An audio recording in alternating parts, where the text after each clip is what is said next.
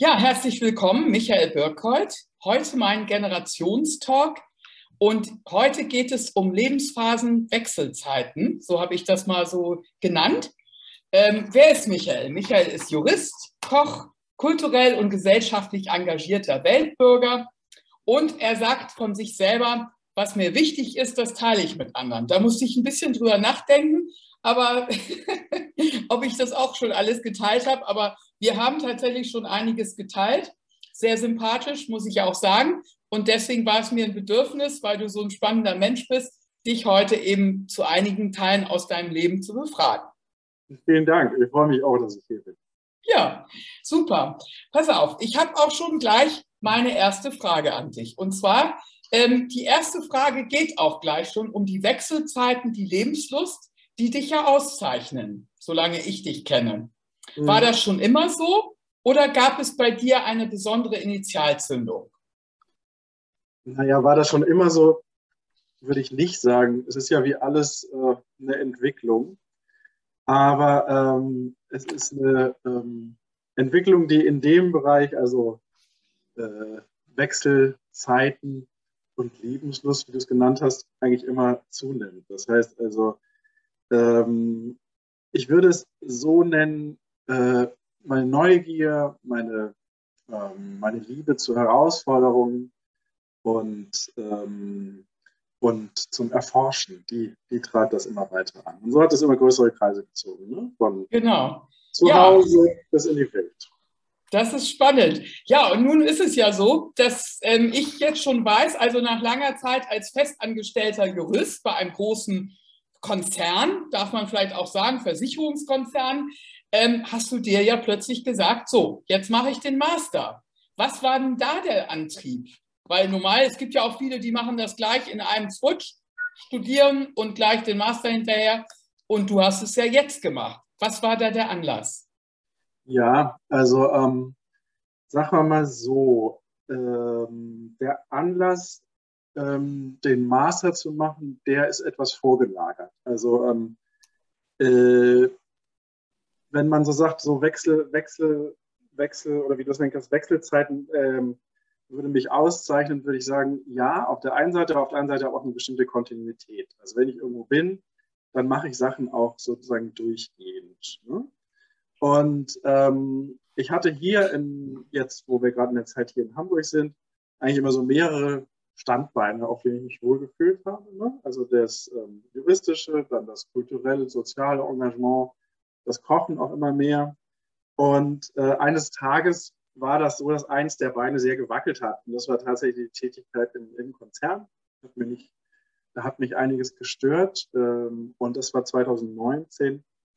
Und dann habe ich mir überlegt, was mir im äh, Leben so an Beschäftigung am, am meisten gefallen hat. Und ich war mal das Jahr 2006 oder 2007, auch schon Weichen her, war ich bei der UNO in New York und dieses Umfeld hat mir sehr gefallen. Das war aber, ähm, äh, da kam ich ziemlich zufällig ran. Und dann habe ich mir äh, überlegt, dass ich, damit ich mich da wohlfühle, nochmal was Wissenschaftliches drunter bauen will. Und dann habe ich mich für ein Masterprogramm entschieden. Ähm, das nannte sich Governance and Human Rights. Und das ist jetzt eben um. Und ähm, now is the time. Ne? Jetzt ist die Zeit. Genau, also das ist schon, schon Wahnsinn. Und ähm, ja, und wie gesagt, du hast es ja schon angedeutet, ähm, dann ist da ja auch noch ein weiteres Kapitel in deinem Leben, was dir wahnsinnig viel Freude macht und auch anderen um dich herum. Äh, das ist die Liebe zum Kochen und zum Reisen. Und ähm, da war mir jetzt zum Beispiel nicht klar, bist du denn auch als Kind schon so viel gereist oder ist das auch zum Beispiel eine Sache, die sich, wie du vorhin gesagt hast, sich so weiterentwickelt hat? Das eine zum anderen und dann ja auch die Liebe zu Frankreich. Ja, ähm, das ist ungefähr parallel. Das hat sich auch entwickelt.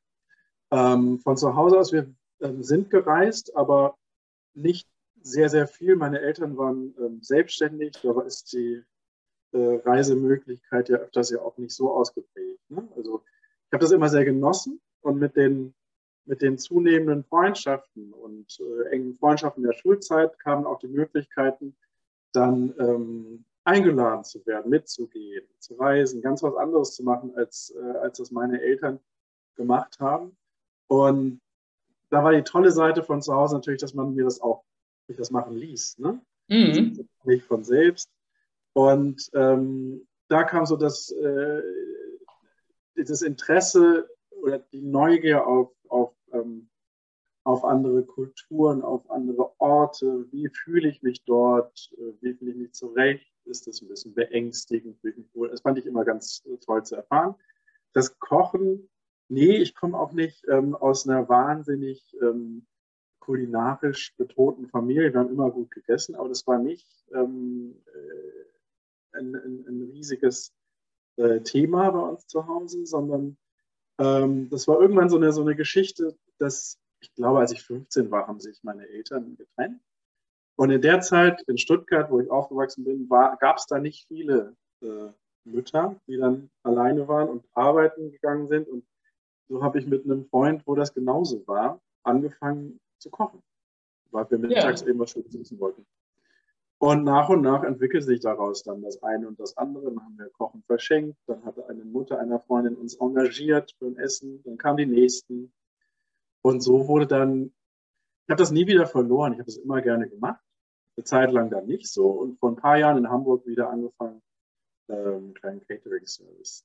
Es gab ja auch mal früher, ich weiß nicht, ob es das noch gibt, da gab es ja auch mal so einen Club in Hamburg, Club der Kreativdirektoren oder kochenden Männer, wie auch immer. Das gab es ja sehr frühzeitig in Hamburg schon. Also ich erinnere mich, das muss so 20 Jahre her gewesen sein. Da habe ich das mal mitbekommen im Umfeld in der Werbeagentur, dass da einer unserer Kreativdirektoren davon erzählte. Und die waren auch sehr ehrgeizig und haben das wahnsinnig wahnsinnig lecker und sehr, sehr, äh, also auch dieses ganz kleine und immer nur feine und, und drapieren und sowas, was ja schon jetzt durch diese Kochshows im Fernsehen natürlich auch so als Vorbild immer ist, aber damals schon äh, haben die ganz bewusst Wert drauf gelegt, nur für die Männer und auf hohem Niveau. Ja, ich habe ich hab von Frauen kochen gelernt, von einer Französin und einer Japanerin. Mhm. Genau in die wow. andere Richtung, nur aufs perfekte Produkt. Also sehr, sehr spannend. Ja. Also bin jetzt am Ende ja auch äh, bei Slow Food als aktiver Gestalter gelandet und leite das mit einer Freundin zusammen. Ah ja, das ist ja auch toll. Aber es ist ja interessant beim Kochen, um da mal kurz noch einen kleinen Sidestep zu machen. Ähm, interessanterweise zu Hause kochen ja meist die Frauen und professionell sind es ja fast überall Männer. Hast du da eine Erklärung für? Ah, die Erklärung, ja, es löst sich ja gerade so ein bisschen auf und das könnte natürlich eine Erklärung sein, ähm, dass die, das Klima oder die Klimata in, der, in den Küchen sich ändern. Ne? Also es gibt ja die größten Horrorgeschichten aus, äh, aus professionellen Küchen, ähm, sei es ganz normale Küche oder auch Sterneküche oder sonstiges. Und ähm, da ist ein großer Wandel. Da wird auch derzeit viel darüber berichtet, wenn man sich natürlich ein bisschen auch in der Richtung interessiert. Ähm, und, ähm, und mit dem zogen auch einfach viel mehr Frauen nach vorne. Ähm, mhm. Ach so. Und äh, gestalten da auch viel mehr mit und auch meines Erachtens den besseren Weg. Mhm. Naja, klar, auf jeden Fall. Äh, weil, wie gesagt, es ist ja letztendlich immer jetzt im Moment ja gesellschaftlich immer in der Kritik, dass Frauen oft die Tätigkeiten machen, die nicht bezahlt werden. Ne? Und deswegen ist das ja schon irgendwie interessant, dass auch in der Kochbranche das besonders extrem war. Also wenn da so Stars waren oder, oder äh, Köche auf jeden Fall, die einen halben Geld verdient haben, auch in der Öffentlichkeit wahrgenommen wurden, dann das waren ja eben die bezahlten Jobs. Nicht? Und Frauen haben ja traditionell, zumindest rückblickend in der Historie, dann ja häufig zu Hause gekocht und haben, wenn sie Glück hatten, hatten sie einen Ehemann oder Kinder, die dann dankbar waren. Ne? Aber oft kam noch nicht mal ein Dankeschön. Deswegen habe ich nur gerade so dran gedacht, ne? also wo das woher kommt. Ja, ähm, ich kenne dich ja auch äh, aus der Zeit, äh, besonders aus deinem ehrenamtlichen Engagement, weil ich da eben entweder dabei war, mitgeholfen habe oder eben tatsächlich eben auch mal eingeladen wurde in dem Umfeld. Ähm, hat sich auch das jetzt so von Jugend an bei dir entwickelt oder ist das jetzt auch eine Sache, die jetzt auch tatsächlich so nach und nach immer stärker gereift war? Mhm. Ähm, ja, das ist was, was ich mir in letzter Zeit auch mal öfters mal überlegt habe, ähm, woher das alles so kommt. Ähm, und da ist wieder das Gleiche. Also in diesem ganzen Wechsel ist auch eine starke Kontinuität und das ist eben wieder das, was ich auch vorhin gesagt habe. Äh, Neugier, Herausforderung, Leidenschaft für, für eine Sache. Und ähm, die will ja gestillt werden.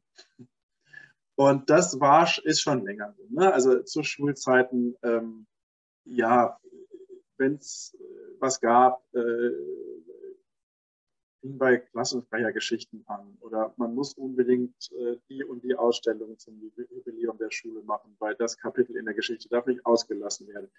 Äh, solche Dinge habe ich mich immer gerne angenommen. Ähm, und immer wenn es so die Möglichkeiten gab. Und hier in Hamburg gab es dann sehr, sehr viele. Also ähm, mhm. da war es ja wirklich so im, über, über den äh, Kulturverein am Jungfernstieg, ne? da ähm, mit einer schönen Gestaltungsfreiheit, wo, wo ich mir auch Veranstaltungen überlegen konnte. Ähm, Erzähl noch mal ganz kurz, was das ist, weil unsere Zuschauer ja, oder Zuhörer ja aus ganz Deutschland sind oder vielleicht darüber hinaus. Ja, also ähm, ja, vielleicht. Naja, also der ähm, Hamburger, Jung, Hamburger Jungfernsteg ist wahrscheinlich tatsächlich jedem ein Begriff, aber das ist im, im Herzen der Stadt, an der, an der sogenannten Binnenalster, also am Wasser, am zentralen Wasser, ähm, war seinerzeit die erste ähm, gepflasterte Straße Europas. Naja, auf jeden Fall ähm, wurde da in 2002 alles umgebaut und mit diesem Ende und dieser Gestaltung zum Wasser hin wurde ein Verein gegründet, der sich Lebendiger Jungfernstieg nennt. Und ähm, dazu gegründet wurde, dort kulturelle Veranstaltungen zu machen. Und ähm, die Idee dahinter, das ist sowas, ähm, wo das Zitat oder was du vorhin gesagt hast mit dem, was ich gerne mag, äh, teile ich auch gerne.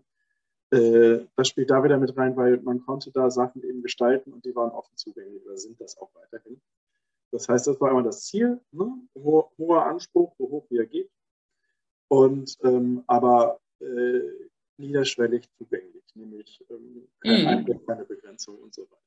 Ja, ihr hattet ja da Musik, ihr habt Kultur genau. gehabt, ihr habt ja auch so Kinoabende gehabt oder das war aber wieder der andere Verein, wo du eben auch engagiert warst, nicht? Nee, nee, das ist also alles, was mit, mit, mit Veranstaltungen ist, das ist der lebendige Jungfernstieg. Ach so, okay. Das ist, äh, das ist. Ähm, ich dachte, das war mit der deutsch-französischen. Äh, das auch, ja. Das war da ne? alles. Genau, da hatte ich doch auch diese Kinoabende in Erinnerung und das war ja auch immer toll. So französische Filme und, und es gibt, gibt ja. da ja auch einiges, was da an der Stelle zumindest dann auch stattfand, nicht? Ja, natürlich. Das ist auch eine, gab ja auch eine riesige Bindung zur Stadt ne? und zu den, äh, zu den Kulturschaffenden und sonstigen Institutionen. Ähm, immer gerne so ein bisschen themengebunden. Wir hatten äh, Kulturaustausche zum, zum Geburtstag der Partnerschaft mit der Stadt Marseille, ähm, Filmabende auf, der, auf dem Binnenalster ähm, Filmfest äh, zu bestimmten Themen, einmal Zusammenarbeit mit der Oper, Ausstellungen ähm, das war alles ganz, ähm, ganz wunderbar und das habe ich jahrelang gemacht und vor ein paar Jahren dann. Mhm. Ja, also insofern sind die, sind die denn dann auf dich zugekommen oder kamen dir dann diese, diese Gelegenheiten auch so einfach im Leben über den Weg? Nicht? Das ist ja auch immer interessant, glaube ich, im Nachhinein zu betrachten. Ja, so eine Mischung. Also ähm, so eine gewisse Offenheit muss natürlich gegeben werden, dass einem was über den Weg kommt oder auch nochmal was angeboten wird, denke ich. Aber dann ist ja auch mal ab und zu mal so ein Zufall. Also ähm, diese Kulturgeschichte am Jugendweg kam dazu zu der anderen Institution, die du eben meinst, und das mache ich schon sehr lange und sehr gerne. Das ist die sogenannte Interessengemeinschaft am Jungfernstieg. Das ist so ähm, eine Gemeinschaft, die sich um äh, Ausgleich kümmert zwischen den Interessen. Ne? So Interessenmanagement und Informationsmanagement für die Anlieger, Grundeigentümer und so weiter. Ähm, und das habe ich schon ein bisschen länger gemacht und da lag das dann nahe, sich auch im anderen zu engagieren, was sich dann auch so energetisch echt äh, gut ergeben hat. Und was sagst du jetzt zu der Gestaltung, das direkt vor der Haustür äh, des Jungfernstiegs, was sagst du dazu äh, jetzt äh, zum neuen Konzept? Ist das denn in deinem Sinne oder sagst du, du äh, da tränen dir die Augen oder es gibt ja sehr, sehr umstrittene Meinung zu dem Viertel jetzt, ne? Ja, sagen wir mal so. Es ist eine riesige Chance für den Ort äh, und die sollte aber auch tunlichst genutzt werden. Ne? Ähm, man kann jetzt was schaffen. Es ist ja jetzt gerade eine Übergangsphase und die nächste ist im nächsten Jahr. Äh, man kann etwas schaffen, was was Neues ist, was die Leute wieder in die Innenstadt zieht. Ne? Ähm, jetzt auch, nachdem sie wieder sich einfach freier auch bewegen können Und ähm, autofreie Zone müssen wir ja vielleicht nochmal erklärend dazu sagen. Genau, es ist eine äh, ja, verkehrsarme Zone geworden. Das ja. ist ja auch ein Thema. Ne? Der öffentliche Nahverkehr fährt, Taxen. Äh, die Geschichte ist die, dass der Jungfernstieg dadurch vielleicht als Platz wahrgenommen wird. Und das ist halt ähm, äh, äh, für so einen Platz, für so einen Ort mitten in der Stadt ja ein großer Gewinn. Weil derzeit ist es, ist es noch nicht so. Ne? Es ist ja eine Achse in der Mitte, wo Verkehr fließt. Mhm. Das ist eben die große Chance und da äh, arbeiten viele dran und auch äh, gute Ideen sind dabei und ähm, da bin ich ganz äh, zuversichtlich. Ich hoffe, dass das gelingt. ja, weil äh, ich habe jetzt gerade wieder neulich gelesen, da, da, treibt sich jeder rum, aber nicht die, die man da gerne hätte. Also ähm, es hat sich ja eben natürlich dann auch die Corona-Phase dazu geschlichen. Da ist natürlich einiges gleichzeitig zusammengekommen. Nicht? Ja, ja, aber du hast ja auch generell andere äh, ehrenamtliche Engagements übernommen. Ähm, und, und da fragt man sich ja eben, wo ist dieser rote Faden? Und vor allen Dingen, ähm, was, was treibt dich da an, wenn du jetzt sagst, also ähm, du hast ja jetzt auch den Master eben im letztendlichen Sinne ja auch um gesellschaftliches Engagement oder politisches, weltweites Engagement herum. Ähm, was, was ist da jetzt deine große Idee oder lässt du dich da jetzt treiben oder hast du da schon so einen großen Plan, den du jetzt äh, ab dieser Lebensphase jetzt verfolgst? Naja, also ähm, sagen wir mal so, großer Plan ist ja immer so ein großes Wort. großes Wort. Äh, es steckt wohl was viel Einfacheres dahinter. Also ich habe irgendwann gemerkt, dass mein, ähm, mein Leben jetzt darauf ausgerichtet ist, äh, auf eben Erlebnisse, auf ähm, darauf, diese zu teilen. Es ist ja, äh, und ähm, ich denke eben, dass wir unser Leben haben, damit wir ein gutes haben und damit wir so viel wir eben tun können, auch machen, damit andere das auch machen. Mhm. Ähm, da gehört so ein Bewusstsein dazu, wie gut es einem geht. Jetzt also äh, verschiedene gut Level. Ne? Mhm. Und ähm, was man davon teilen kann, was man abgeben kann. Ähm, und dann auch, wofür man ähm, seine Zeit widmet. Das ist ja auch ein großer Punkt. Ne? Je mehr man macht, desto mehr ähm, muss man ja auch Prioritäten setzen und, ähm, und seine Grenzen stärken. Das ist auch was, was man in solchen ehrenamtlichen Sachen ja sehr dringend tun muss und oder dann halt lernen. Also ich habe es gelernt. Mhm. Ähm, äh, das war nicht immer so. Und das ist sozusagen der, äh, sagen wir mal so, der, der, der, rote, der rote Faden, das rote Garn. Ähm, dass äh, sowohl ich ein, ein gutes Leben haben will, aber auch dafür sorgen, ähm, das, was in meinen Kräften steht, das auch an andere weiterzugeben. Wie schätzt du das denn ein, so gesellschaftlich betrachtet, so zwischen den Generationen? Hast du das Gefühl, die ältere Generation hat mehr Ehrenamt gemacht als die ganz Jungen jetzt? Oder meinst du, das geht einfach so weiter, wir müssen uns da keine Gedanken machen? Also ich mache mir tatsächlich keine so großen Gedanken, dass da irgendwas sich ändern wird. Also ich ähm, was, worauf man aufpassen muss, ist, dass das Ehrenamt nicht anschwillt zu einem Aufgabenhaufen, den man nur bewältigen kann, wenn man nicht arbeitet. Ja, genau. Ähm, weil das ist, eine, das ist eine Gefahr, die muss man aber immer, immer, wieder, ähm, immer wieder überdenken. Das ist aber auch egal, wo man ist. Also das erlebe ich jetzt äh, im Verein bei Slow Food. Ne? Das ist in alle, in alle Altersrichtungen ist da, ist da ein Engagement ähm, das war, ich habe mal jahrelang äh, Schülerpatenschaften an der Stadtteilschule gemacht für, äh, für Kinder, die in, in, den Beruf starten sollten und da eben ein bisschen Ratschläge aus, aus dem Berufsleben. Da waren auch alle Alter vertreten. Also überall, wo ich mich da sozusagen ähm, engagiert habe, geht es über die Generationen. Und das ist auch unglaublich wichtig. Ne? Mhm. Ähm, und, ähm, und es ist auch so, nach vorne gucken, sich ein Beispiel nehmen, äh, hängt meines Erachtens auch nicht beim Alter. Das ist immer, ähm, das hängt am, am Inhalt. Also es ist, ich mhm. kann nach vorne gucken, wenn ich äh, auf jemanden höre, der 50 Jahre älter ist als ich. Aber ich kann auch nach vorne gucken, wenn ich mir einen Ratschlag hole von, der, von, von 16-jährigen Menschen. Ne? Also ja. so, äh, finde ich extrem wichtig und habe ich auch so erlebt. Ja. Ähm, gleichzeitig aber auch erlebt, dass es, dass es nicht immer so wahrgenommen wird. Also ich bin da immer ein großer Fürsprecher und kein großer äh, Bedenkenträger. Ja, eine Zeit lang hat man das eben häufiger mal gelesen, dass sich einige Vereine, so Deutsches Rotes Kreuz und, und äh, Freiwillige Feuerwehr und so weiter, dass das da einfach in bestimmten Bereichen da eben äh, der Nachwuchs fehlte. Nicht? Jetzt haben wir ja insgesamt weniger Nachwuchs, vielleicht liegt es ja auch daran, aber ähm, ist, äh, man hat dann eben unterstellt, die nächste Generation würde immer dann für alles bezahlt werden wollen.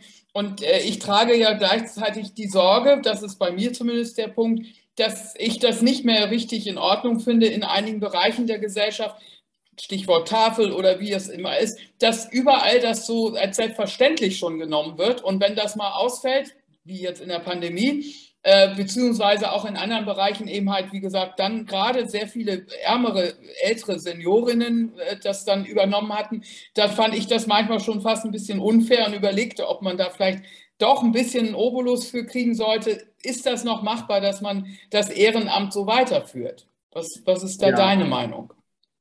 Äh, es ist in jedem Fall eine Überlegung ähm, wert, dass, ähm, dass die Gefahr besteht, dass, dass man nicht ausreichend wertschätzt. Und das kann auch mal sein, dass man tatsächlich mal ähm, was bezahlen muss für eine Tätigkeit. Ne? Also ähm, das Ehrenamt ist was ganz Fantastisches, was hier furchtbar gut fun funktioniert und, ähm, und die Gesellschaft mitträgt und, ähm, und ist extrem viel wert. Und es darf einfach nicht ausgenutzt werden, nennen wir es einfach so. Ne? Ja. Also, und das meine ich eben damit, dass, ähm, dass man eben auch fragen muss, was die, ähm, äh, was die, die in Zukunft das machen werden, was die auch wollen und brauchen. Weil ähm, äh, der Arbeitsmarkt, die Arbeitszeiten sind flexibler. Ne? Es kann, mhm. kann nicht das machen wie vor 30 Jahren, wo alle, wo, wo jeder zur gleichen Zeit gearbeitet hat, sozusagen. Mhm. Die Abende waren frei. Und dann konnte man da eine Veranstaltung machen und eine Versammlung und so weiter und so. Es hat sich alles geändert und das muss eben, das muss da auch rein, reinfließen. Und das nächste ist eben das. Es darf nicht äh, für selbstverständlich genommen werden. Es darf nicht immer noch einer draufgesetzt werden, so dass man es wirklich irgendwann nicht mehr bewältigen kann. Mhm. Ähm, und da stimme ich dazu, dass man das auf jeden Fall überlegen muss, ähm, wie man die Wertschätzung da ähm, übermittelt. Ne? Also, ja. Und, ähm, aber ich habe jetzt nicht die größten Bedenken, dass wir da irgendwie. Naja, also ich weiß zum Beispiel bei meinen Großeltern, also bei meinen Großmüttern in dem Fall, die waren äh, sehr, sehr engagierte ähm, Ehrenämtlerinnen, nicht? entweder auf kirchlicher Seite oder eben halt auch politisch oder eben halt auch mit Übernahme von Patenschaften oder Mündel, hatte man da früher gesagt. Und ähm, da war das ja so teilweise, dass die Frauen nicht arbeiten mussten ne? oder nicht gearbeitet haben, sagen wir es mal so. Und äh, das hat sich dadurch darauf gestützt. Aber wenn das nicht mehr so ist und jetzt alle eben sozusagen im Arbeitsprozess sind und noch nebenbei eben familiäre Care-Pflichten, da verlässt man sich, habe ich neulich gelesen, 80 Prozent verlässt man sich darauf, dass das äh, zu Hause stattfindet die Care-Arbeit. Ne? Und das ist auch eine ganz schöne Aufgabe. Ne? Also wenn man das mal mitbekommen hat bei Angehörigen, dann äh, ist das schon Wahnsinn. Und ähm, insofern, wie gesagt, da summiert sich so ein bisschen was. Deswegen hatte ich da jetzt gefragt, ob dir das schon ja, mal aufgefallen das, ist. Ne? Das ist das, was ich auf jeden Fall auch sehe, dass man ähm, äh, es, es ist, in solchen Fällen ist keine Frage zu viel. Und, ähm, und auch wieder das Bewusstsein, dass sich die Zeiten geändert haben. Ja. Also, ähm, äh, und das, äh, das ist wichtig. Also, ähm, und, und, die Bereitschaft auch ähm, mal was abzugeben. Ne? Das ist auch ja. so äh, der Klassiker, dass man irgendwo in einen Verein, in eine Partei, in, in äh, was weiß ich, eine kleine Stiftung eintritt, ehrenamtlich und dann erstmal das Kassenbuch führen muss. Geht halt nicht. Das also, fand ich schon immer. Oder Protokollführer, das ist ja auch immer der Lieblingsposten ja, aus meiner Erkenntnis. Es ist sehr schwierig, äh, Nachwuchs ähm, äh, zu entwickeln und Nachwuchs zu, zu animieren, zu, äh, anzutreiben, äh, wenn, man, wenn man sie als äh, erstmal als Protokollkassenwart auch benutzt. Also jetzt mal übertrieben gesagt. Aber, genau. Äh, das ist, das ist allerdings richtig, genau. Wobei es gibt ja immer Leute, die freuen sich, nicht? weil sie ja, gerne ja. schreiben und so weiter oder auch zum Beispiel den Newsletter übernehmen oder die Vereinszeitschrift und so weiter. Nee, ähm, was ja auch spannend ist, du hattest ja verraten, dass du eben planst, äh, dich aus Deutschland davon zu bewegen, mal vorsichtig ausgedrückt. Ähm, und äh, da, das geht in ein anderes Land. Vielleicht erzählst du uns ein bisschen davon, äh, wie es dazu kam. Wie es dazu kam, ja, also ähm, das andere Land wird, ja, du hast es ja vorhin angesprochen, Frankreich und äh, in dem Land Paris. Ähm, es kam dazu, naja, also ich, letzten Herbst im Grunde, ich habe ähm, bei einer internationalen Veranstaltung teilgenommen in Paris. Das nennt sich das äh, Pariser Friedensforum. Äh, das ist so eine, so eine, so eine Diskussions Plattform auf internationaler Ebene. Das ist kein, mhm. kein, kein, Summit oder so, da ist keine Erklärung am Schluss. Man tauscht sich aus zu bestimmten Themen. Die haben Überthemen und haben verschiedene Branchen. Mhm. Ähm, das ist im Entwicklungs-, menschenrechtlichen Bereich, aber auch alles wirtschaftlich, Ernährungssicherheit und so weiter. Ähm, und da habe ich gemerkt, dass ich mit meiner ähm, also sozusagen akkumulierten Expertise, also noch jetzt auch dieses Masterstudium richtig gemacht habe für mich oder die Richtung richtig gewählt habe Mhm. Und ähm, mich in diesem, in diesem, das war eine Woche, in diesem Umfeld sehr, sehr wohl gefühlt habe und also hatte da so eine Bestätigung. Ähm, und ähm, das war schon mal ganz schön. Und dann war ich noch ein bisschen länger in der Stadt und ähm, dann hat sich mir plötzlich erschlossen, äh, dass ich auch in der Stadt schon richtig bin dafür. Also das ist auch eine, das ist ein praktischer Wert dabei, aber auch ein, natürlich so ein Zuneigungsaspekt. Ähm, und eine Erkenntnis, ähm, warum ich hier noch nicht so wild auf mich umgeguckt habe, nämlich, dass es irgendwie ähm, jetzt wieder was Neues sein muss. Das äh, ja. ist nicht nett. Ähm, äh, Hamburg ist mein Zuhause und bleibt das auch. Also ich habe mehrere Heimaten, gebe eigentlich selten. Bleibt die Wohnung dann? Also es gibt ja auch Menschen, die sich so ein Nein. Fallback dann damit einbauen. Nee, nee, das ist, das ist nicht. Das ist kein Ach so. Ähm, so mache ich das nicht. Ähm, aber es ist jetzt, ähm, also für mich vom Gefühl her dann einfach richtig, dahin zu gehen. Erstens, ähm, um wieder das, was ich schon öfters gesagt habe, die Neugier zu, ähm, zu stehen, ähm, eine Herausforderung zu haben. Auch wenn ich das kenne von Besuchen, ist es ja, ich habe damals vor 20 Jahren einmal ein Jahr verbracht, aber seitdem ja nicht mehr nur noch als Besucher. Ähm, und das nächste ist ganz einfach, das Umfeld ist für das, was ich suche, viel, viel ähm, äh, facettenreicher. Es gibt viel mehr in, in, dem, in dem Umfeld zu tun. Also ich habe jetzt auch ähm, genau bei diesem Forum, wo ich da Teilnehmer war, jetzt auch mich für so eine, ähm, also eine freie Mitarbeit gekriegt, wenn ich dann dort bin. Und ähm, Jetzt habe ich eine lange Phase, das zu entwickeln. Ähm, das hat, äh, das ist auch einmal das Wollen und andererseits auch das Müssen, weil ich auch eine sehr lange Frist habe, bis mein, meine Arbeit zu Ende ist hier. Mhm.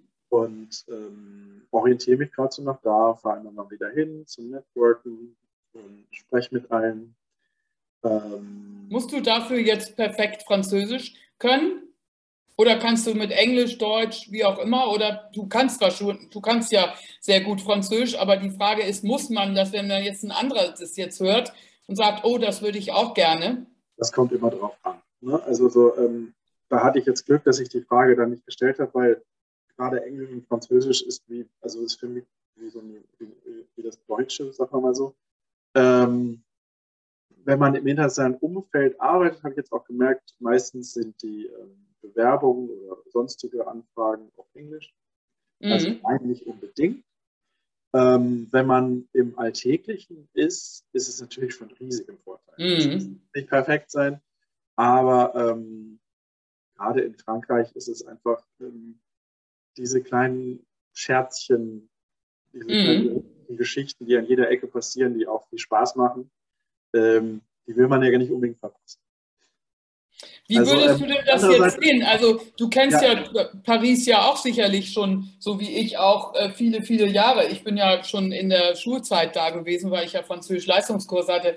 Aber du hast doch sicherlich jetzt auch gemerkt, dass da ja jetzt ja auch in Paris ähm, die, also die Unruhe oder sag mal die Stimmung in der Bevölkerung hat sich ja verändert. Oder wie hast du das wahrgenommen?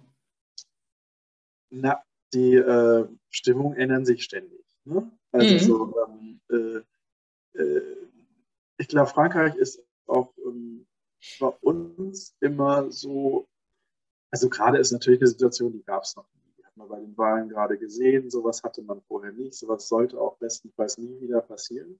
Mhm. Ähm, aber ähm, wenn man zum Beispiel, und da ist eben so eine Sprache von Vorteil, wenn man jetzt französisches Fernsehen guckt oder sonstiges und die Leute live sieht, die Diskussionskultur ist ein bisschen doller, ne? also mhm. Äh, nicht so zurückhaltend. Ähm, daher kommt der, meines Erachtens, ein Eindruck hier auf, auf, auf deutscher Seite, dass das alles sehr aggressiv ist. Mhm. Ähm, nee, ist vielleicht einfach eine andere Art. Ne? So. Ja.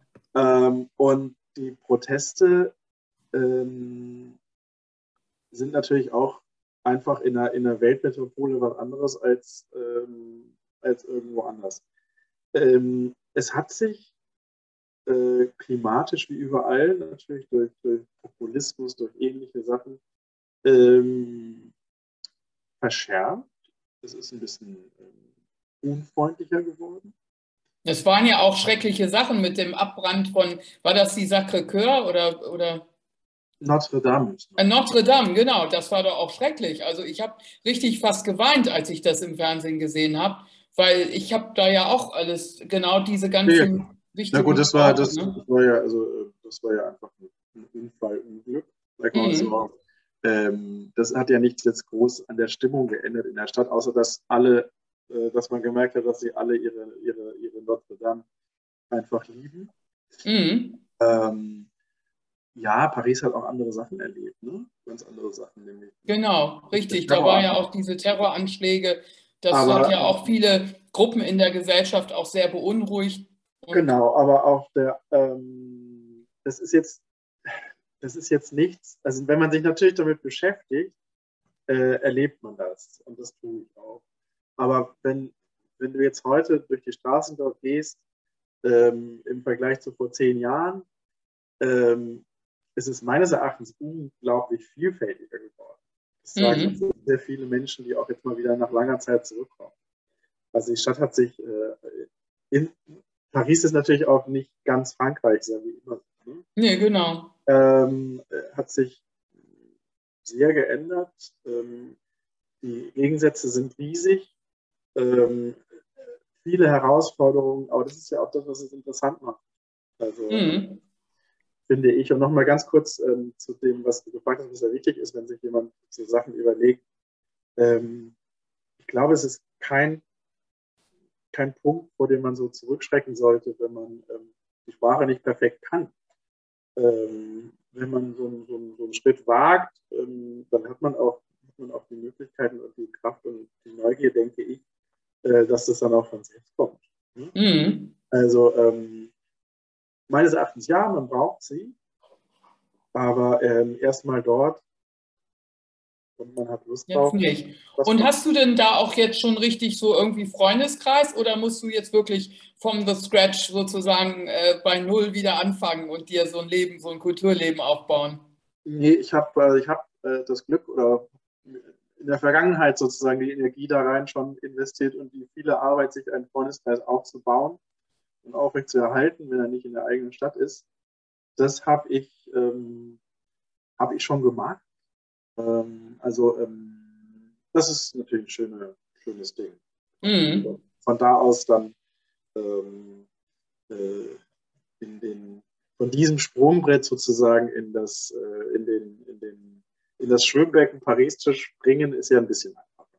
Aber genau. ähm, das ja. ist natürlich eine Sache, die hat.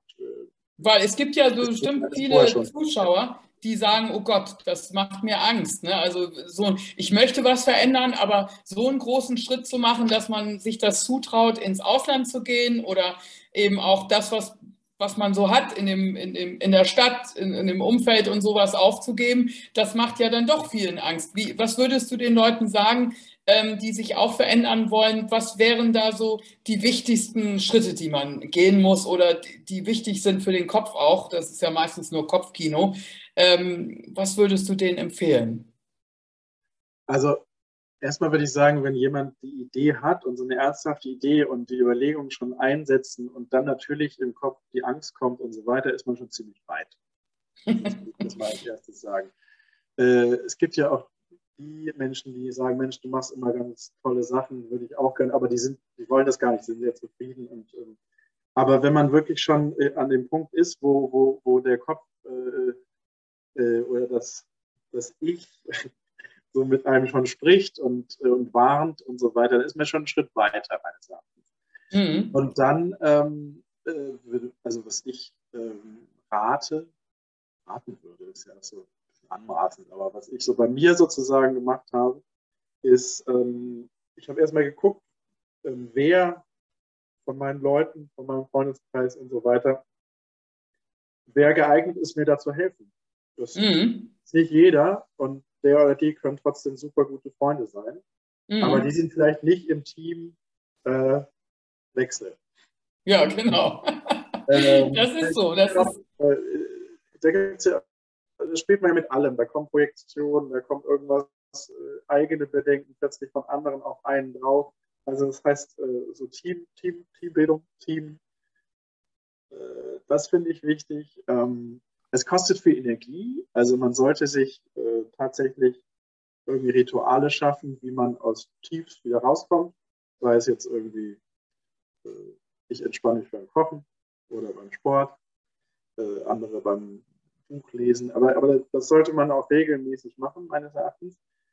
Und dann sollte man so mit seinen Bedenken in Kontakt treten. Also so, ähm, welche von diesen Bedenken sind wichtig und welche wollen dir nur vermitteln, du hast es doch eigentlich nur gut und wir wollen auch weiterhin, dass du so bleibst, wie du bist und dass du das so weitermachst. Ja. Ähm, weil das kann man dann so zusammenfassen und, und zur Seite stellen und sagen, danke, liebe Ängste, dass ihr euch um mich kümmert.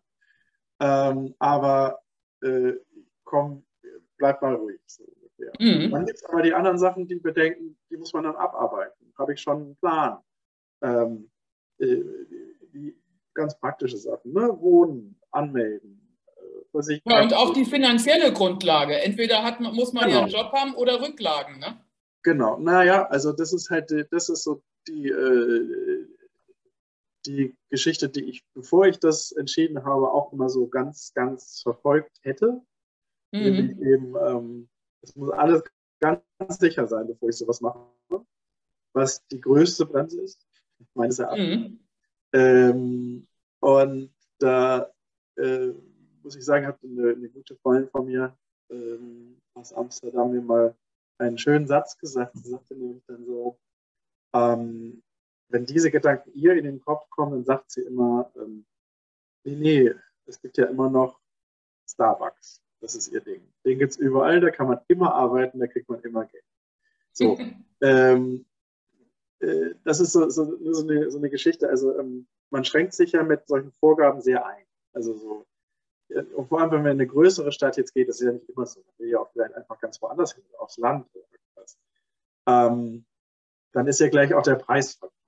So, ähm, und viele, sehr oft habe ich jetzt schon gehört, ähm, ja, aber dann ähm, wohnst du in einer ganz kleinen Wohnung oder ähm, dann kannst du nicht irgendwie ständig essen gehen oder irgendwie sowas, was du jetzt hier so machst. Ähm, und da muss ich halt einfach sagen, das macht mir nichts. Also der Gedanke ängstigt mich nicht, weil wäre mir das hier ähm, genug, dann hätte ich den Gedanken ja gar nicht. Also mhm. ist, das, die Wohnungsgröße und das Essen gehen nicht so wichtig. Es geht ja mhm. um, um das Gefühl.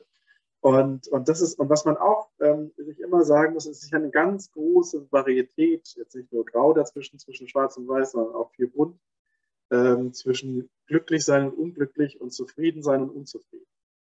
Es gibt nicht nur eins oder das andere. Man, ist auch, mhm. man kann auch ziemlich glücklich sein und sich dann irgendwann denken, jetzt will ich aber zum Feuer. Mhm. Und ähm, diese Überlegung will ich halt raten. Ne? Also so, ähm, wenn, wenn einem zum Beispiel seine, seine Standards hier ähm, zu 100 Prozent das Wichtigste sind, dann muss man sie dort vorbereiten. Mhm. Wenn sie einem, wenn man realisiert, nee, sind sie gar nicht, weil dort werde ich die erstmal vielleicht nicht haben, aber das stört mich gar nicht, dann ist mhm. die Geschichte sozusagen bearbeitet. Also ähm, da muss man auch so ein bisschen sehr ehrlich auch mit sich sein. Genau. Ja, ich finde ja persönlich, äh, dass so Veränderungen, also oder Krisen oder Veränderungen oder diese, diese neuen Chancen, dass da ja immer ein wahnsinniger Persönlichkeitsschub stattfindet, ist ja auch eigentlich eine tolle Sache. Aber ich kann das auch verstehen, dass wahrscheinlich bestimmte Menschen, die nie im Ausland gelebt haben oder die also auch noch nicht so viele Wechsel in ihrem Leben haben, dass die dann vielleicht auch anders davor stehen. Nicht? Oder vielleicht auch eine Altersfrage. Ne? Wenn man ganz jung ist, arbeitet, also ich würde jetzt zum Beispiel nicht drauf kommen, bei Starbucks zu arbeiten, selbst wenn ich ganz wenig Geld hätte. Aber ein guter Hinweis, sage ich mir so nach innen, ne? so nach dem Motto, wenn jetzt alles scheitert, so, man, so als, als Best Ager, dann kann man ja auch noch bei Starbucks, wusste ich gar nicht. Hätte ich jetzt noch nicht mal die Idee gehabt, aber es ist ein toller Hinweis. Ne? Die andere Sache ist die, natürlich hängt es von ganz vielem ab, aber am meisten halt einfach von, von, dem, von dem Drang, etwas zu ändern. Ne? Ähm, das ist, glaube ich, also natürlich sind manche Sachen leichter, wenn man jünger ist. Wenn man zum Beispiel, es war unglaublich easy, ähm, als ich mein erstes Mal ins Ausland bin, an die Uni, das war in Südfrankreich, das heißt unglaublich einfach. Also ich hatte ja nie so, so Probleme. Leute warst du an der Sorbonne oder wo warst du? Nee, ich war in der Provence, Aix-en-Provence. Mhm. Ähm, die Geschichte ist nur, da ist ja gleich so eine Struktur, wo man automatisch viele Menschen kennenlernt. Mhm. Ähm, die ist anders, wenn man in seinen 40ern dann ist. Ne? Da, mhm. kommt man auch auf den Typ an. Und wenn man das nicht braucht, dann, dann ist der Drang, glaube ich, auch nicht so groß, dass man den Schritt machen will. Es muss ja auch nicht immer gleich das Ausland sein. Das ist ja grundsätzlich so eine Wechselgeschichte. Ne? Mhm. Ähm, aber ähm, was, was man auch nicht vergessen darf an der Geschichte, also was ist halt einfach, ähm, dass man immer auch den Respekt und sozusagen die Ehrfurcht davor behält. Weil man kann da schon so, so in so eine Schiene kommen, in der ich mich gerade auch befinde, dass alles so ziemlich gut läuft und so ineinander und hier da Sachen passieren und so weiter. Ähm, es wird nicht immer so sein. Ne? Also so mhm. äh, und, und diese, diese Ehrfurcht sollte man sich bewahren, aber gleichzeitig auch daran denken, dass zu Hause auch nicht immer alles perfekt ist. Genau, das ist äh, richtig. Aber ich hatte ja vorhin auch noch mal den Hinweis gemacht, dass du fest angestellt in einem Konzern äh, da weiß man ja so in etwa, dass das sowieso schon eine ganz eigenständige Welt ist. Und wenn man dann eben äh, beispielsweise, was, was man ja häufig auch hat, dass man ins Freiberuflertum überwechselt oder man ist dann in kleineren Strukturen, da ändert sich ja nicht nur das Gehalt, sondern auch ganz, ganz viele Sicherheitsdinge, von denen man vielleicht gar keine Vorstellung mehr hatte, ne? weil man dann in so, wie man so schön sagt, auf einem hohen Niveau ist. Ne? Aber ich glaube, ähm, äh, eben auch, dass, äh, dass das wahnsinnig spannend ist und interessante Menschen jetzt in dein Leben kommen und vor allen Dingen, dass du jetzt ja nun auch wirklich eine Aufgabe dann übernehmen möchtest, wo du wirklich sehr, sehr stark für andere Menschen unterwegs bist, oder? Ja, also es ist schon, schon ein Ziel. Hm? Mhm. Ähm, gleichzeitig aber auch, ähm, auch, auch äh, und das ist wichtig, um für andere eben da zu sein, meines Erachtens, für sich da sein und deswegen ist es jetzt auch so, dass ich, wenn, also ich werde zum 1. November eben umziehen. Mhm. Ähm, wenn am 1. November nicht was ist, was ich wirklich, wirklich will, mhm. ähm, dann mache ich lieber noch verschiedene Sachen und probiere das. Ne? Ach so, okay. Ähm, und weil das ist sozusagen, ähm, dass man seine eigenen Ressourcen äh, pflegt, damit man für andere da sein kann oder in seinem mhm. Beruf bewegen kann, was andere was einen Impact auf andere hat oder auf ähm, vielleicht auch auf eine, auf eine Situation, auf eine gesellschaftliche oder sonstige. Ähm, dafür muss es einem selbst ja auch gut gehen. Mhm. Und, ähm, und das ist jetzt so in meiner Vision oder wie ich äh, so darüber erreichen, dass ich halt wirklich etwas finde. Ähm, es gibt immer Kompromisse, aber die halt so klein wie möglich. Mhm. Und ähm, Und dann ist also, wieder ja, wo man ja auch sagt, wenn man Gutes tut, wird, äh, bekommt man auch Gutes zurück. Ne? Also da weiß man manchmal nicht, also ich jetzt, ich überlege jetzt drüber nach, äh, äh das weiß man manchmal gar nicht, was hat als erstes angefangen. Das gute Gefühl ja. durch das gute Tun oder andersrum. Ja, ja, ja, aber das ist das, was ich auch über die, über die Jahre jetzt gelernt habe, eben in dieser, äh, in diesem ehrenamtlichen und so weiter Bereich. Ähm, ist, äh, man muss da schon sehr drauf achten. Ne? Also das, ähm, äh, es ist kein Automatismus. Ne? Auch wenn man ganz viel Gutes tut, äh, kann sein, dass man viel mehr Gutes von einem verlangt wird. Mhm. Und, ähm, und, das muss in einem gesunden Verhältnis bleiben. Und da muss man auf sich gucken, auf sich hören. Mhm. Ähm, die, die Leute suchen, mit denen man da arbeiten will, sich immer irgendwie Unterstützung holen, äh, wenn man merkt, äh, es wird zu viel. Und auch davor nicht zurückscheuen, das ist auch was, was ich gerade gemerkt habe. Mhm. Ja. Und was wünschst du dir denn jetzt nochmal abschließend?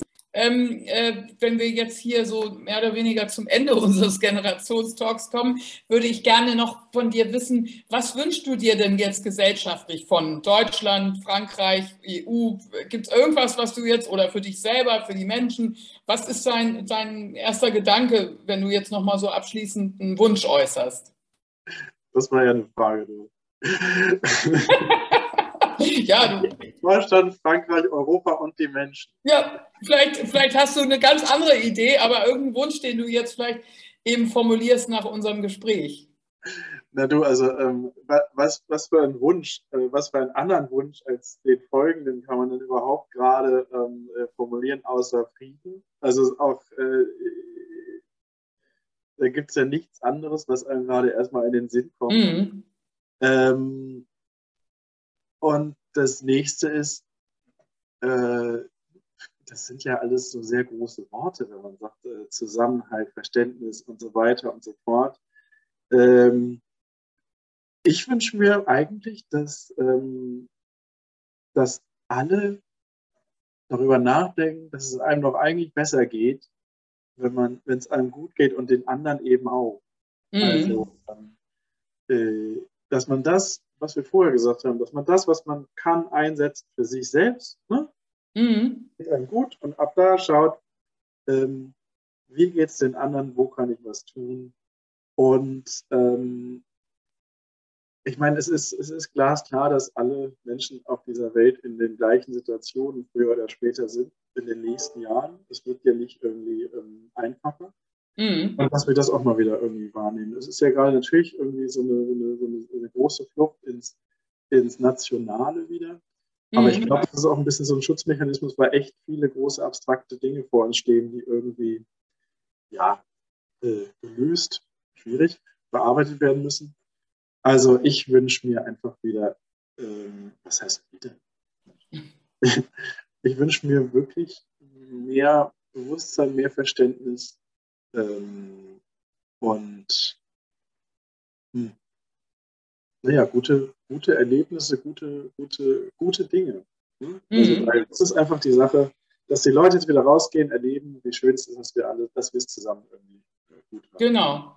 Und was ich immer finde jetzt auch eben, dass man jetzt nochmal wirklich alle wieder auch gemerkt haben, ohne Gesundheit ist doch alles irgendwie nichts, nicht? Und dass das auch das höchste Gut ist. Und wir doch eigentlich wahnsinnig dankbar sein können, dass wir jetzt gesund durch die Krise gekommen sind und, ähm, und dass wir eben halt auch äh, letztendlich da auch vielleicht ein bisschen mehr drauf achten. Also ich glaube schon, es auch, gab auch Zeiten gesellschaftlicher Art, wo, wo, wo man sehr viel eben genossen hat und äh, wo wir jetzt auch wieder merken, ähm, wir, wir konzentrieren uns vielleicht auch auf die Basics erstmal. Ne? Und das sind ja auch wichtige Dinge. Und natürlich soll man sich auch immer nach den anderen umgucken und etwas tun. Und ähm, das finde ich ja auch das Tolle bei dir, dass du da so ein Mensch bist, der das eben alles alles zusammen kombinieren kann, weil das ist ja auch ein wahnsinnig, also es, es passt gar nicht in 24 Stunden rein, wie man manchmal denkt. ja, manchmal nicht. Aber was man nicht vergessen darf, am Ende ist auch noch wichtig, dass man feiert.